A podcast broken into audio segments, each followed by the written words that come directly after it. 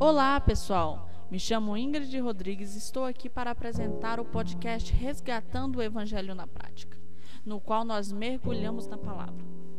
Seja bem-vindo.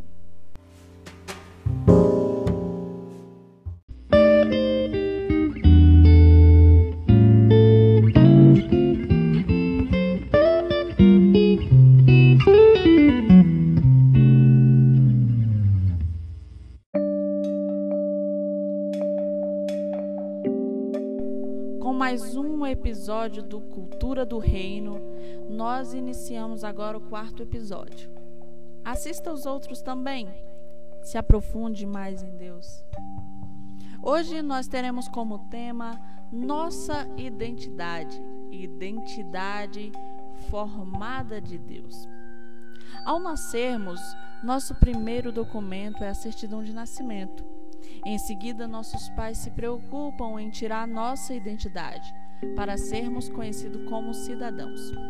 Para todo lugar que você vá, compre, viaje, estude ou trabalhe, precisa estar com esse documento em mãos para ser identificado.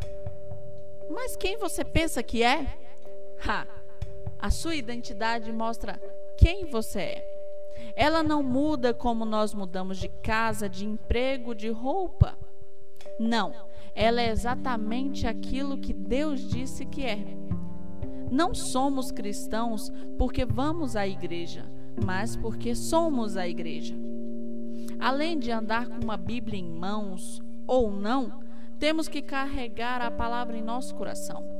Salmo 119, versículo 11 diz: Escondi a tua palavra no meu coração para eu não pecar contra ti.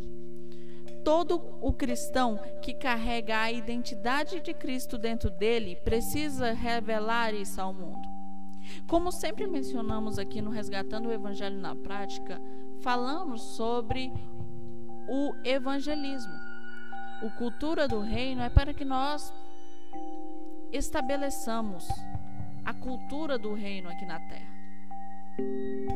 E nós precisamos revelar Cristo ao mundo através do evangelismo ou a obra da igreja. Existem pessoas ao nosso redor que jamais entrarão em uma igreja para ouvir o evangelho. O único evangelho que elas conhecerão será lido em nossas vidas. O nosso exemplo sempre falará mais alto do que qualquer sermão que escutem a respeito de Jesus.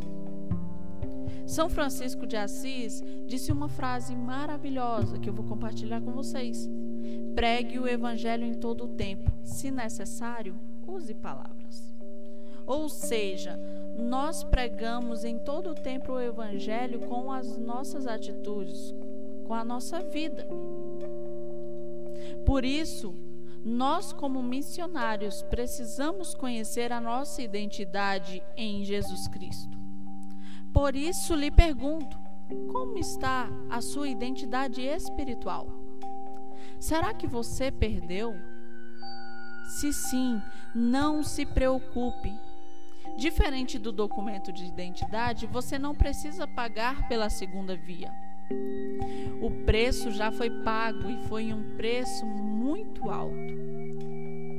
Receba de volta a sua identidade, a sua identificação em Cristo Jesus.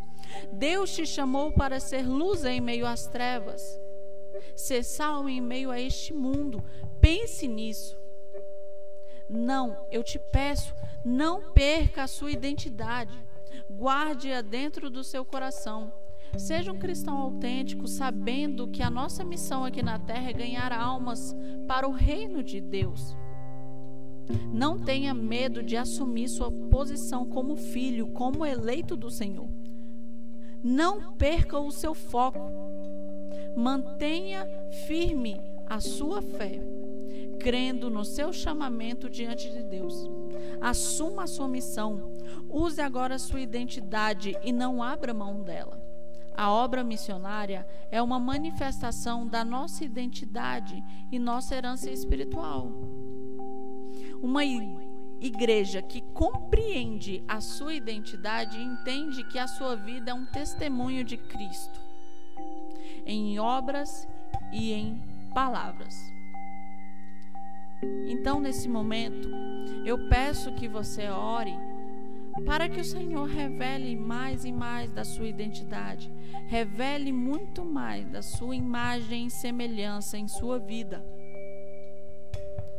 Peça ao Senhor que, se, se algum momento você tenha perdido a sua identidade, para que Ele restaure, para que Ele a restaure e te dê uma nova identidade, para que você entenda a sua identidade.